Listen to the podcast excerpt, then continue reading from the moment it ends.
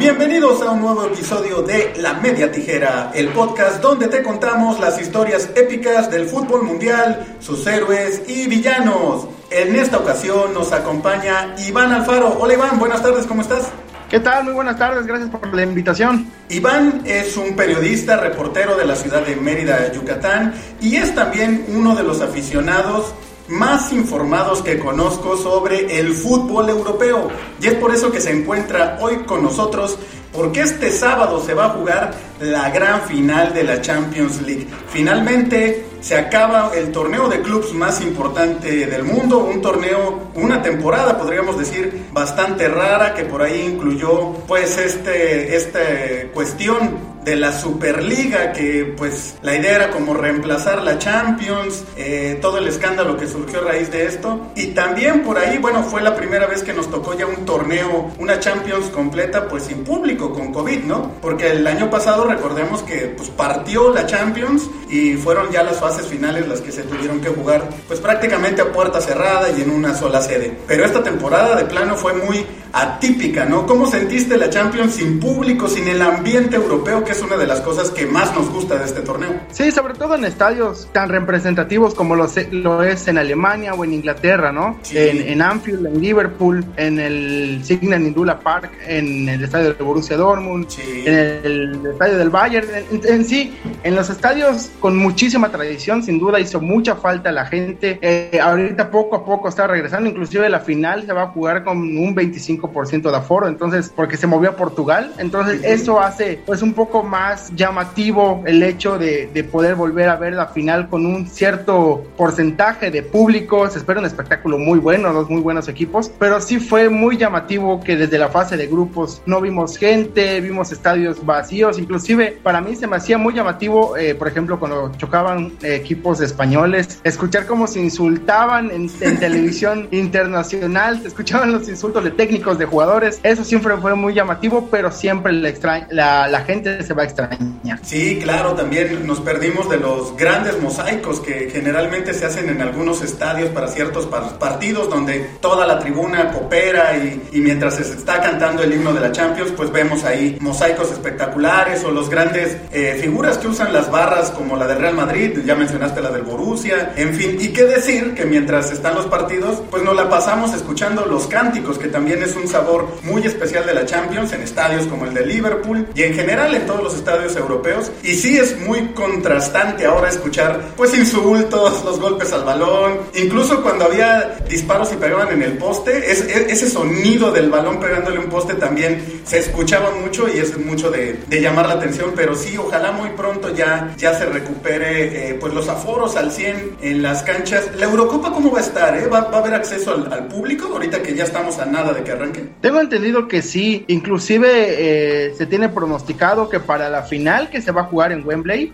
eh, vaya un 100% de capacidad del estadio lleno. Ese es el pronóstico que se tiene conforme la vacunación eh, de, la gente de ahí se empiece a dar y, todos puedan participar, ¿no? Entonces se espera que haya un 100% de aforo para la final en Wembley. Ese es el pronóstico que se tiene, todavía no hay nada oficial, pero hasta, hasta ahora eso es lo que se tiene. Pues ojalá, ojalá, porque sí, sí, hace falta. Otra cosa que nos dejó esta Champions, Iván, primera vez que ni Messi ni Cristiano llegan a cuartos de final desde hace 16, prácticamente desde que son titulares en, en los equipos donde han estado. Bueno, Cristiano ha estado en varios, Messi toda la vida en el Barça, pero bueno, se habló mucho, ¿no? De que esto marca el fin de la era Messi-Cristiano. Yo no estoy tan de acuerdo porque creo que todavía les queda un poquito de cuerda a los dos. Y otra, a veces se nos olvida que el fútbol es, es de conjunto, ¿no? Entonces, digo, no depende de Cristiano y de Messi que la Juve y el Barcelona avancen. O sea, ambos equipos tuvieron un torneo de regular a malo. Lo único que consiguieron los dos, curiosamente, fue la Copa del Rey y la Copa de Italia.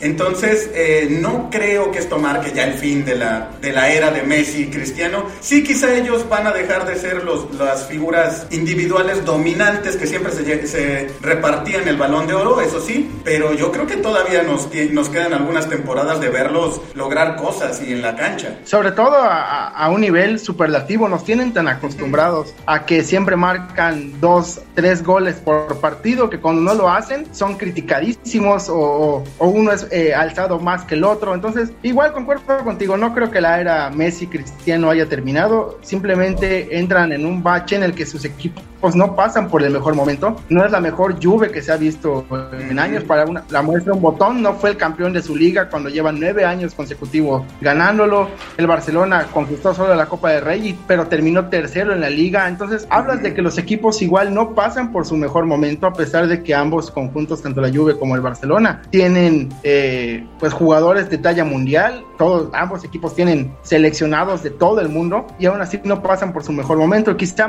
ambos pasan por crisis de director técnico, por así decirlo, ¿no? Juventus con un Pirlo aún muy verde en cuanto a la dirección, dirección técnica, perdón, y en su caso, pues el, el, el, Barcelona con Kuman, que pues simplemente no ha encontrado una adaptación plena al equipo, quizá no ha podido amoldarse a, la, a los jugadores que tiene. Así es, así es. Sí, y, recordemos, por ejemplo, que pues mucho que se criticó a Messi, pero si vemos sus estadísticas individuales, pues fue Pichichi, creo que fue el mejor en, en asistencias en la Liga Española. Entonces sí, ambos equipos creo que como comentas, de hecho ya se habla de que se va Pirlo, ¿no? Al parecer de la Juve, lo más seguro es que Kuman se vaya del, del Barcelona y también pues transición de, de generación, ¿no? El, tanto la, el Barcelona como la Juventus me parece que sufren o van a vivir un cambio de, de jugadores, ahí Cristiano al parecer también ya no sigue en la Juve, la salida de Buffon, que aunque ya no era titular, digo, una figura de, de ese equipo, toda una institución. Así que sí viene más, más allá que, que una caída o, o el fin de la era Messi y Cristiano, creo que tiene que ver más con la transición que están viviendo sus clubes. Pero vamos a pasar de lleno con el tema, esta previa de la, la gran final de la Champions. ¿Cómo ves de entrada? ¿Tú creías o, consideras que el Chelsea es el, caballo negro? Creo que a mitad de la temporada, pues con Frank Lampard, el Chelsea no lucía ni parecía que, tuviera para llegar a la, a la gran final, ¿no? La llegada de Tuchel de verdad le cambió la cara al Chelsea y aún así, pues todo mundo creo que dábamos como favorito en la semifinal al, Real Madrid. ¿Para ti es la gran sorpresa el Chelsea en esta final? Yo creo que sí, por lo mostrado, por lo que comentas, al principio de temporada consiguieron los resultados, pero tanto en Premier League como en Champions nunca convenció su juego en conjunto. Eh, los, que estaban dirigidos por Lampard era, apostaban mucho más a lo que es eh, el juego individual, los destellos de sus estrellas, porque cuentan con jugadores impresionantes, pero apostaban más a eso. Nunca se vio un conjunto, o un juego en conjunto, mejor dicho, nunca se vio eh, un orden dentro de la cancha, un orden táctico que ahora sí tienen con Tuchel. Sí, así es, aunque también hay que considerar que como equipo, o sea, como nombres, sí tiene muy buen equipo y realmente se armó, se armó bastante bien el, el, Chelsea al inicio de esta, de esta temporada. De hecho, eso me parece que fue lo que le costó la salida a Lampard, ¿no? Que la inversión que se había realizado para traer jugadores jóvenes de primer nivel no se estaba viendo reflejado en la cancha y Tuchel llegó, puso orden y está sacando el máximo potencial de, de, estos jugadores de este equipo. Por el otro lado, el Manchester City, ¿te sorprendió o ya era así? Eh, sabemos que pues lo que se le ha exigido a Guardiola prácticamente desde que llegó al City es la Champions, ¿no? Ha logrado en Inglaterra todos los títulos, pero siempre se quedaba en cuartos de final. ¿Ya era justo o tú sí, previo a que llegara a la final, si veías al City como que otra vez se iba a quedar en el camino. Me hubiera parecido una sorpresa que se quedara en el camino. La verdad, el City eh, necesitaba final. La necesitaba final porque desde el Bayern se le viene exigiendo que gane, que gane la Champions, no, no solo en el City, sino también en, en su etapa en Alemania.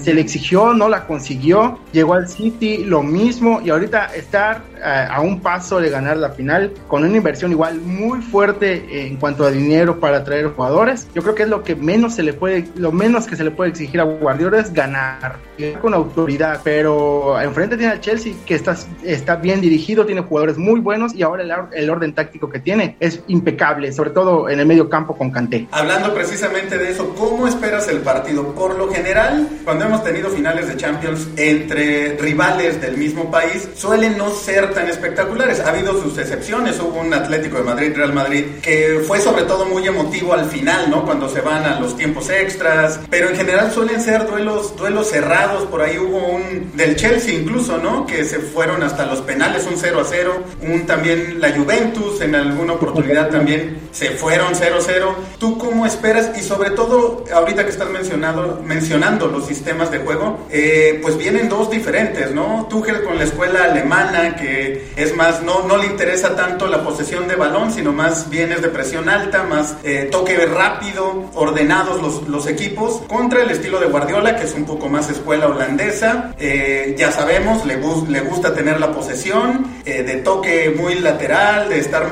rolando el balón por todo el campo para abrir las posibilidades, pero este año en especial el City no ha tenido centro delantero, primero pues por lesión, porque el, el Kun estuvo prácticamente lesionado, y luego ya por sistema, ¿no? Entonces, ¿cómo ves en, en, el choque táctico eh, este duelo? ¿Cómo lo esperas? Pues como mencionas, el, el, el, City no juega con un centro delantero, y a pesar de eso, el Chelsea juega con una línea de tres. Siempre eh, durante la gran temporada, el gran paso de la temporada, perdón, ha jugado con una línea de tres, mayormente son Christensen, Silva y Rudiger los que ocupan esos espacios. Me parece que quizá pueda llegar a cambiar el sistema de juego teniendo en cuenta que no van a tener un centro de área nominal, van a adelantar a alguno de ellos para que apoye al medio campo a Kanté y, inclusive a Aspiricueta que a veces suele adelantarse un poco más eh, eh, en esa línea, pero también el City lo veo, lo veo muy fuerte. Eh, Gundogan en el medio campo va a ser una pieza dura de roer para Kanté, corre casi lo mismo. Gundogan es un mediocampista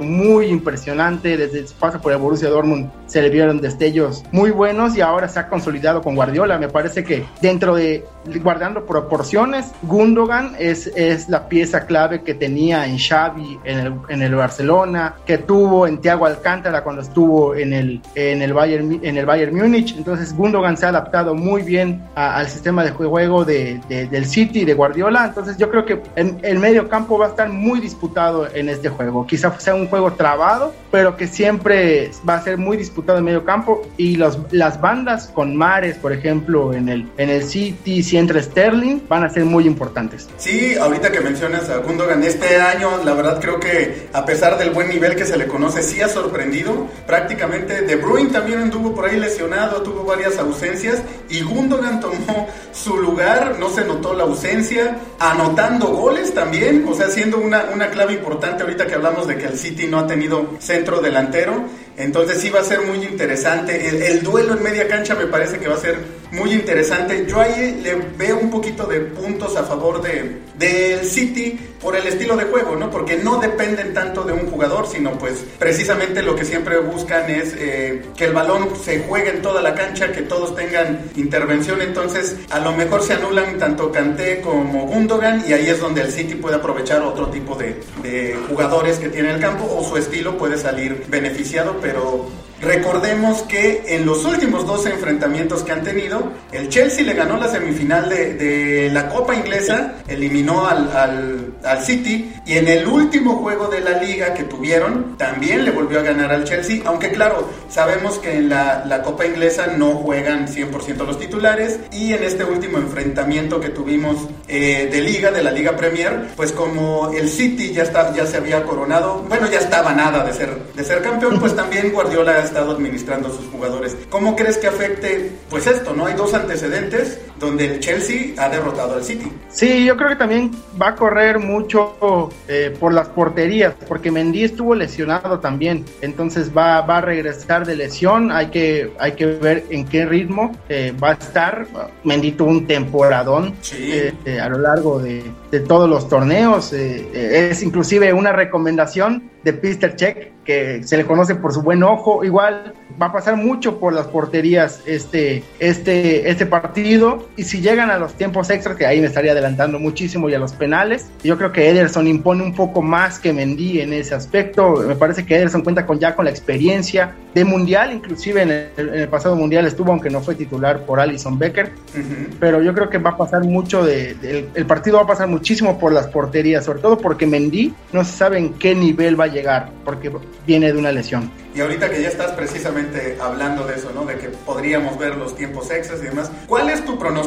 ¿Cómo crees o cómo esperas que, que termine el partido? ¿Nos vamos a penales? Eh, como la final de la, de la Europa League, que estuvo muy, muy emocionante, o se acaba en los 90 minutos y quién crees que gana? Yo creo que se acaba en la prórroga y la verdad por, por sentimentalismo, vamos a llamarle, yo quisiera que gane el, Manchester City, no, no tanto por Guardiola, sino por el Kun Agüero. Es su último partido, es el jugador que puso al Manchester City en los ojos del mundo porque él fue el primero en llegar y este va a ser su último juego. Me parece que merece una despedida de, de este, de esta forma como campeón de Champions, como campeón de liga. Entonces yo creo que lo va a ganar eh, el Manchester City 2-1 por así decirlo porque no creo que el Chelsea no vaya a imponer también sus condiciones. ¿Tú qué tal? Yo también creo que lo, va a ganar el City. Creo que va a estar cerrado en cuanto al, marcador. No creo que sea de, muchos goles. Eh, el que gane, yo, yo espero y quiero también que gane el City. Yo sí por Guardiola. Digo también por el Kun,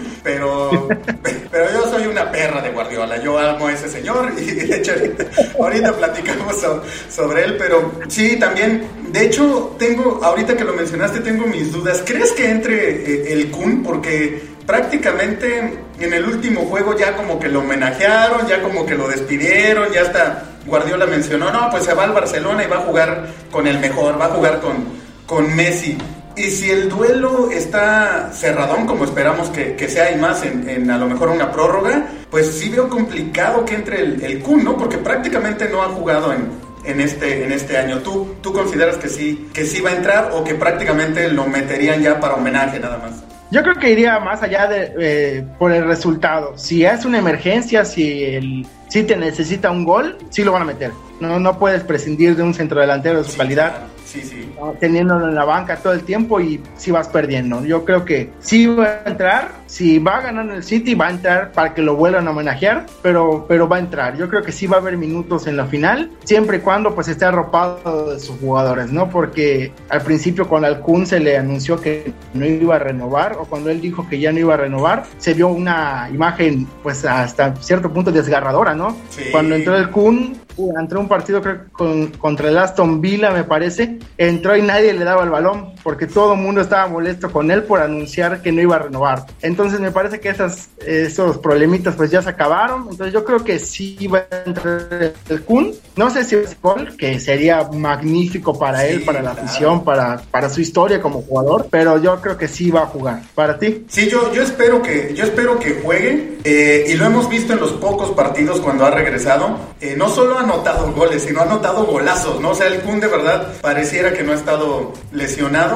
Eh, sí me llamó un poco la atención que eh, como que va preparando su carrera fuera de las canchas, ¿no? Parece este, eh, ya su carrera como influencer, como videogamer, también ha crecido mucho, es buena figura, lo, lo, hace bastante bien, es muy entretenido ver, ver su, su canal. Y creo que eso también hizo un poquito esta fricción con, con Guardiola, ¿no? Sabemos que Guardiola desde que ha estado en el Barcelona, pues es, es de esos entrenadores que no les gusta mucho que sus jugadores anden eh, pues como figurando, tuvo sus problemas con Piqué cuando empezó su relación con Shakira porque se hablaba mucho de él, en fin, ¿no? Como que Ajá, exacto, exacto. Entonces como que eh, por ahí a lo mejor también vino un poco de, de rompimiento con, con el Kun. Y ya que estamos hablando de él, y me gustaría saber también tu opinión, es casi un hecho, no es oficial que se va al Barcelona, pero a mí, como seguidor del Barcelona, se me hace una contradicción que hayamos dejado ir a, a Suárez, que porque ya estaba grande, que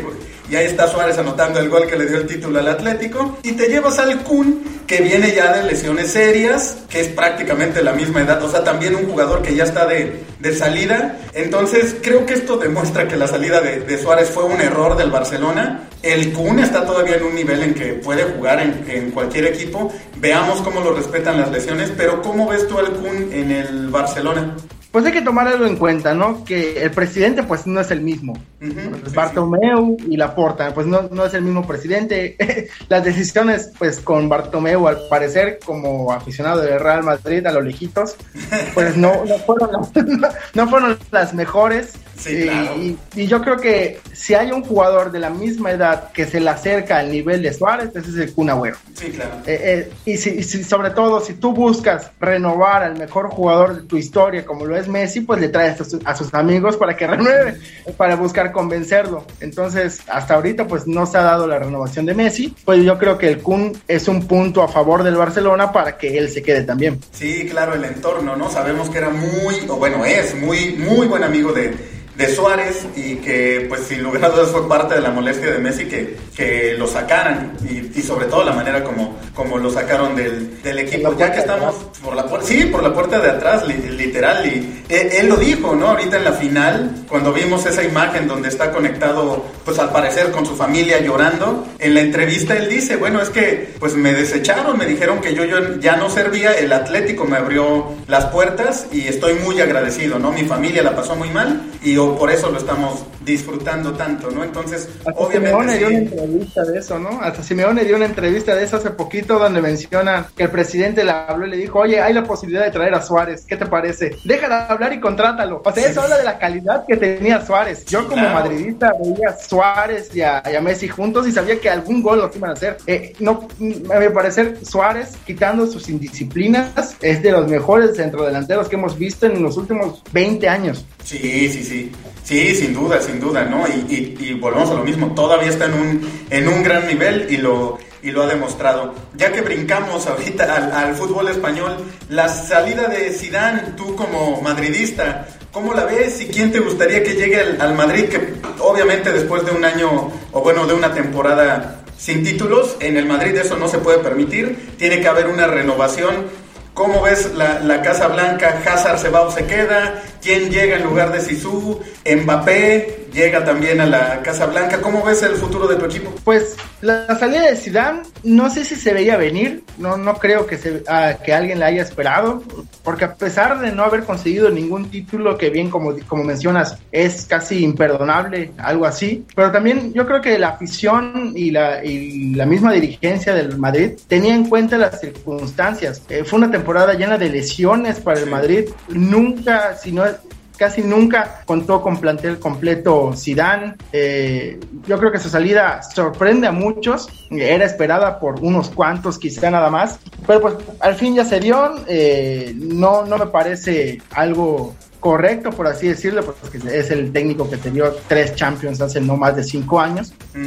Pero pues es un común acuerdo en el que pues también Zidane quizá desee buscar nuevos horizontes, ¿no? Se supone y se habla mucho de Joaquín Love, que después de, de, la Eurocopa va a dejar la selección alemana. Entonces se habla mucho de Joaquín Love, se habla mucho de Raúl González, que es el que el actual director técnico del, del Castilla. Se supone que él puede subir a dirigir al primer equipo porque lo ha hecho bien en en el Castilla, inclusive el Castilla tenía 40 años de no ganar una liga y con Raúl lo ha vuelto a ganar, entonces se nota que ha, hecho bien su trabajo y muchos eh, también apuntan a Antonio Conte, quien ha, eh, sacó eh, campeón al Inter esta temporada y, se, se quedó sin equipo hace unos días. Entonces hay esas tres posibilidades porque igual se habla de Mas, Massimiliano Allegri, pero aparentemente él ya está firmado con la Juventus. ¿Y a ti, a ti en lo personal, quién te gustaría? Joaquín Love, porque pese a que Raúl, es, mi, es mi ídolo, pero para mí eh, Joaquín Love es el más preparado. ¿Qué mejor técnico para qué mejor técnico para un equipo como el Madrid que un campeón del mundo? Raúl siento que sería como, como una como un Guardiola, ¿no? Prácticamente fue lo que le pasó a Guardiola, que una figura del equipo histórica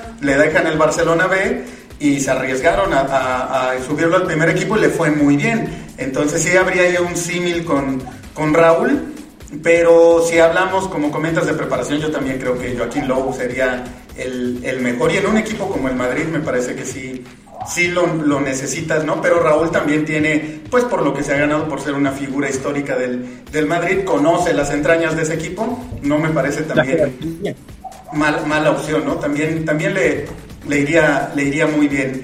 Eh, para, bueno, no, no cerrar, pero para, ya que andamos en estos temas también, si Guardiola, ahorita lo mencionábamos, si Guardiola no ganara esta Champions, digo, yo sé que tú no eres muy fan de Guardiola, no sé si por tu madridismo o simplemente no te gusta tanto el, estilo de fútbol, porque alguna vez lo platicamos que se te hace aburrido que, toquen tanto el balón a ti, no, no te gusta, ¿no? Pero si no la ganara, hay mucha gente que, que, siempre le ha reclamado eso, ¿no? Y, que dicen que, pues, cualquiera puede ganar eh, lo que sea con los equipos que, le ponen. ¿Tú crees que sería un fracaso de Guardiola no, no ganar la Champions? Eh, ¿Qué pasaría con él? O sea, digo, no creo que pase mucho porque va, a seguir en el City, ese es un hecho. Pero me refiero en cuanto a su prestigio, que es lo que más se le critica, que solo con el Barcelona pudo ser campeón de Champions. ¿Tú cómo lo verías si, si se le va esta oportunidad? Bueno, para mí de entrada sí sería un fracaso. Ah, hay una cifra espeluznante donde dice que desde su llegada se han gastado mil millones de euros en jugadores. Entonces, si tú con todo ese dinero no justificas la inversión con un campeonato de la Champions, ah, va a estar, para mí es un fracaso, yo, yo, lo veo como un fracaso, no tanto así con el Chelsea, por ejemplo, que el Chelsea empezó con un técnico interino como fue Lampard, que pues después fue ratificado, que tuvo un cambio de técnico a mitad de temporada, que ha tenido lesionados, que, que inclusive partió de entrada como, sin centrodelantero. Entonces, yo creo que si gana el Manchester City, sí habría un fracaso por parte de Guardiola, no tanto así del Chelsea, pero para mí sí es eh, un fracaso si no gana el Manchester City. ¿Para ti?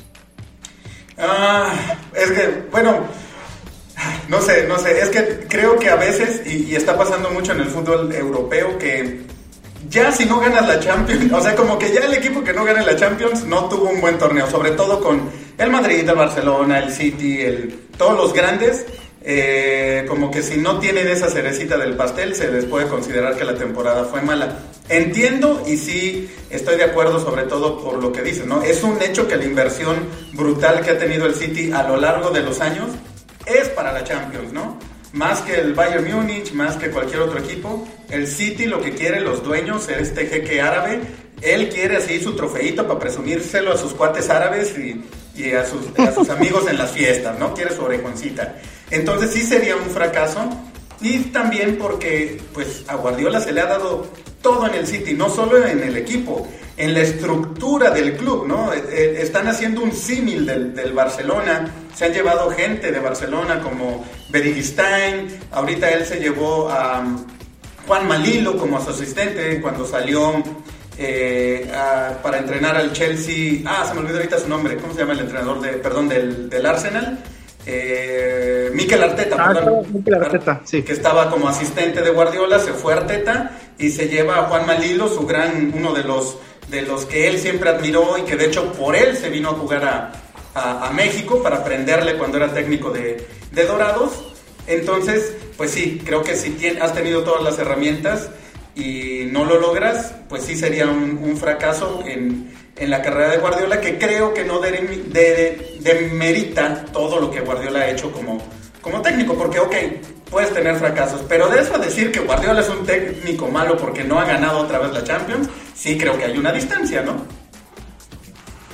Va, pues sí, yo creo que sí, no, no demerita, pero sí se, se alimenta esos esos pensamientos de la gente de decir que solo con el Barcelona ha podido. Sí, claro. No, claro, no demerita para nada su carrera. Eh, quizás se encamina a ser el técnico con más títulos eh, en la historia del fútbol.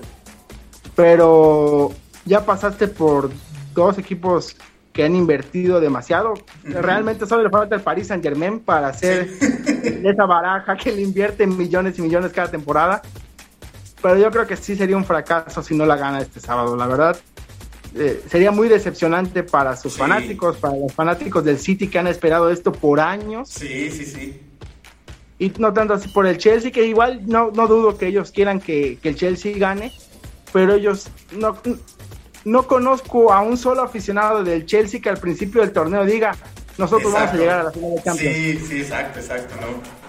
No, no, sí ha sido una sorpresa y, y hablando del otro banquillo, qué mérito de Tuchel llegar dos años consecutivos a una final de, Champions con dos equipos diferentes. También La verdad es que Tuchel demostrando que es un, un gran técnico y creo que si el problema por ahí en el Chelsea es que generalmente los técnicos no les duran, ¿no? Como que la directiva, Abramovich y la gente que tiene ahí suele ser suelen ser problemáticos, ¿no? Entonces, y Tuchel tampoco es un técnico como suavecito, por eso también salió del París, París Saint Germain, que también con Leonardo allá en la, eh, en la cuestión directiva también eh, eh, ya está teniendo problemas con, con Pochettino, incluso se habla que Pochettino también suena para el Real Madrid, pero bueno, ahorita todo suena para todos, ¿no? Ahorita que, hay movimientos, de, de, todo se habla, entonces ojalá le den oportunidad a Tuchel de, un, proyecto largo con el Chelsea, porque creo que está demostrando que puede sacarle todo el potencial a ese gran equipo que ya está formado en, el Chelsea y que como son jóvenes, obviamente todavía tienen un margen de crecimiento enorme y el Arsenal puede llegar o recuperar aquel gran momento que vivió en su, en su etapa con José Mourinho, ¿no? Sobre todo eh, que le den el presupuesto y el chance y la chance de elegir a sus futbolistas. Exacto. Porque él llega a media temporada y, llega con un plantel básicamente armado por Lampard, no, no, no armado por él. Entonces, yo creo que Tuchel tanto en el Borussia Dortmund como eh, en el Paris Saint Germain, hizo un gran trabajo con lo que tenía. Básicamente, creo que en, el París solo armó una temporada y llegó a la final. Sí, sí, sí. Entonces, yo creo que si se le da tiempo, Tuchel puede ser de los mejores técnicos eh, del mundo, no, no muy espectacular, no muy eh, no con un ataque permanente, pero sí con mucho orden y, con mucha disciplina táctica en sus jugadores. Sí, sí, esta, esta famosa escuela alemana que podríamos decir que es la que está dominando el fútbol europeo, ¿no? Eh, obviamente Tuchel es una muestra, o Joaquín Lowe, eh, por supuesto Jurgen Klopp, que probablemente es la, la, mayor figura de esta escuela, que como dices, a lo mejor no son espectaculares, pero son equipos muy efectivos y con un orden táctico eh, que, de verdad llama muchísimo la, atención y que están en diferentes ligas dominando prácticamente el fútbol a nivel europeo. Entonces nos quedamos para cerrar.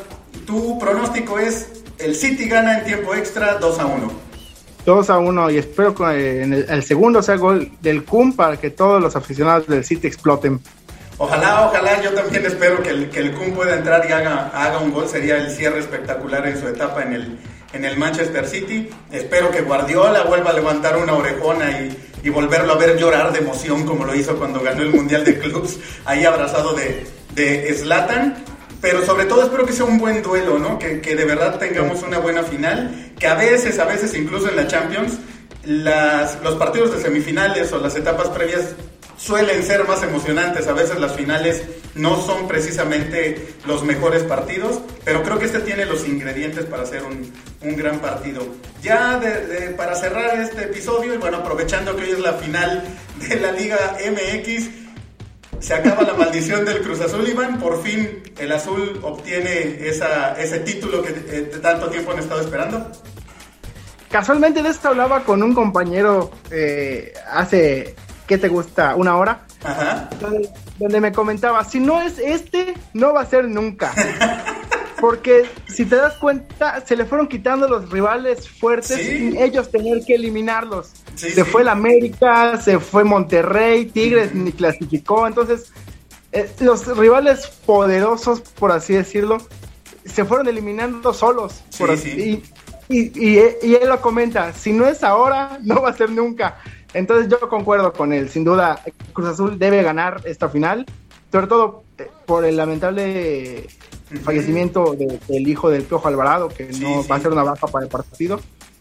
Pero yo creo que eso va a motivar a Cruz Azul, a sus compañeros, a, entregarles a Copa por su compañero. Sin duda, eh, eso va a motivar ese lamentable fallecimiento del pequeño. Sí, creo que eso, ese factor puede jugar a su favor porque obviamente cambia toda la mentalidad. Ya no está, creo que ahorita nadie en el equipo y incluso en la afición están pensando en, un en una cruz azuleada, ¿no? Es más bien como esa unión, son de esas cosas que te unen, te motivan y que más allá de, pues de pensar en los fantasmas del pasado, estás pensando en cómo eh, hacemos algo por nuestro compañero después de esta, de esta tragedia. Y aunque Santos, eh, la verdad, sorprende, trae muy buen equipo, me parece que todavía tiene tiempo para crecer esta, esta generación del, del Santos, ¿no? Eh, y sí. no lo veo tan fuerte como para derrotar al Cruz Azul. Sobre todo que Cruz Azul, la verdad es que lleva año y medio, yo creo, siendo el mejor equipo del fútbol mexicano, ¿no? Primero se le atravesó el COVID y se acabó el torneo y, y adiós, pero estaban haciendo un muy buen torneo. El, el, pasado, el primer Guardianes 2020, pues bueno, se le atravesaron los Pumas y la madre de las Cruz Azuleadas, pero la verdad es que Cruz Azul también fue el mejor equipo del, del torneo pasado y este pues lo ha ratificado. Junto con León, sí, sí, cierto, junto con León que al final se coronó como, como campeón, pero sí trae una consistencia este equipo ya de un buen rato jugando muy bien y pues creo que es el momento de coronarlo, como, como bien acabas de comentar. Es, si no es ahora, pues yo creo que sí, ya, ya de plano, pues no se le pueden poner las cosas tan en la mesa como las tiene ahora, ¿no? Sí, sobre todo porque cierran el Azteca. Uh -huh. Eso es lo que le puede dar un plus a la final que cierra en el Azteca, no va a cerrar de visitante. Entonces, eso le puede ayudar a motivarse porque va a ser con su gente, va a tener un 20, 25% de aforo en el estadio. Uh -huh. Entonces, yo creo que eso le puede motivar para, para, para por fin romper esta maldición de veintitantos años sin título. Eh, ¿Tu pronóstico para el duelo de hoy y el duelo del domingo? Ah, es muy complicado. Yo creo que hoy gana Santos, uh -huh. gana 1-0, pero en la, en la vuelta le da vuelta el Cruz Azul. Muy bien, muy bien. Entonces, esperemos. Yo creo que hoy empatan, yo creo que empatan 0-0, mm, 1-1, también siento pocos goles. Y allá en el Azteca yo creo que por una ventaja de dos goles el Cruz Azul se queda con el título un 2 0, un 3 1, más o menos. Eh, pero sí, igual, igual creo y espero, porque también, también tengo muchos conocidos del azul que la verdad ya hasta, ya hasta los quieres abrazar. O sea, sí, volverlos a ver llorar, ya no, ya no, por favor. ya está Yo estaba viendo con dos, la, la, la, temporada pasada ya estaba viendo con dos amigos Cruz Azulinos el partido de Pumas Cruz Azul uh -huh. y solo ver cómo cuando cae el cuarto gol de Pumas, cómo se desmoronaron. Hasta a mí me dolió, yo no soy de Cruz Azul, o sea. Sí. Ver ese juego, cómo cayó ese gol, cómo la gente, cómo mis amigos cayeron al suelo casi a llorar, eh, fue desmoronante. Para mí fue una sensación horrible porque dije, guay, sí se siente feo. y eso como dices que no le vas al azul, así que imagínate. No sí, por... al azul. sí, también por la salud mental y, es, y, emocional de nuestros amigos que le van al Cruz Azul. Ojalá, ojalá esta sea la buena. Pues muchas gracias, Iván. Estuvo muy padre, muy, se nos fue rapidísimo este, este episodio. Muy, muy buenos datos. Y bueno, ya eh, veremos en una próxima ocasión. Ojalá podamos platicar ya después de estas dos finales, la de la Liga MX y de la Champions, pues a qué latinamos, cómo fue y si se cumplieron nuestros pronósticos y sobre todo nuestras expectativas de estos juegos. Sí, sobre todo porque ya después de todo esto, pues ya arranca la Eurocopa y empieza la Copa América. A ver qué tal. Muchísimas gracias por la invitación, Sergio. No, para, nada a ti. Muchas gracias, Iván, por haber estado en este episodio de la Media. Y no te olvides, también se viene la Copa de Oro, torneazo. Ah. Ay, que que lo cancelen. Muchísimas gracias a Iván Alfaro que estuvo con nosotros en este episodio del podcast de La Media Tijera. Recuerda seguirnos en nuestras redes sociales. En Facebook e Instagram nos encuentras como La Media Tijera, Twitter arroba Tijera Media. La Media Tijera es un podcast hecho por todos y para todos. Nos escuchamos en la próxima.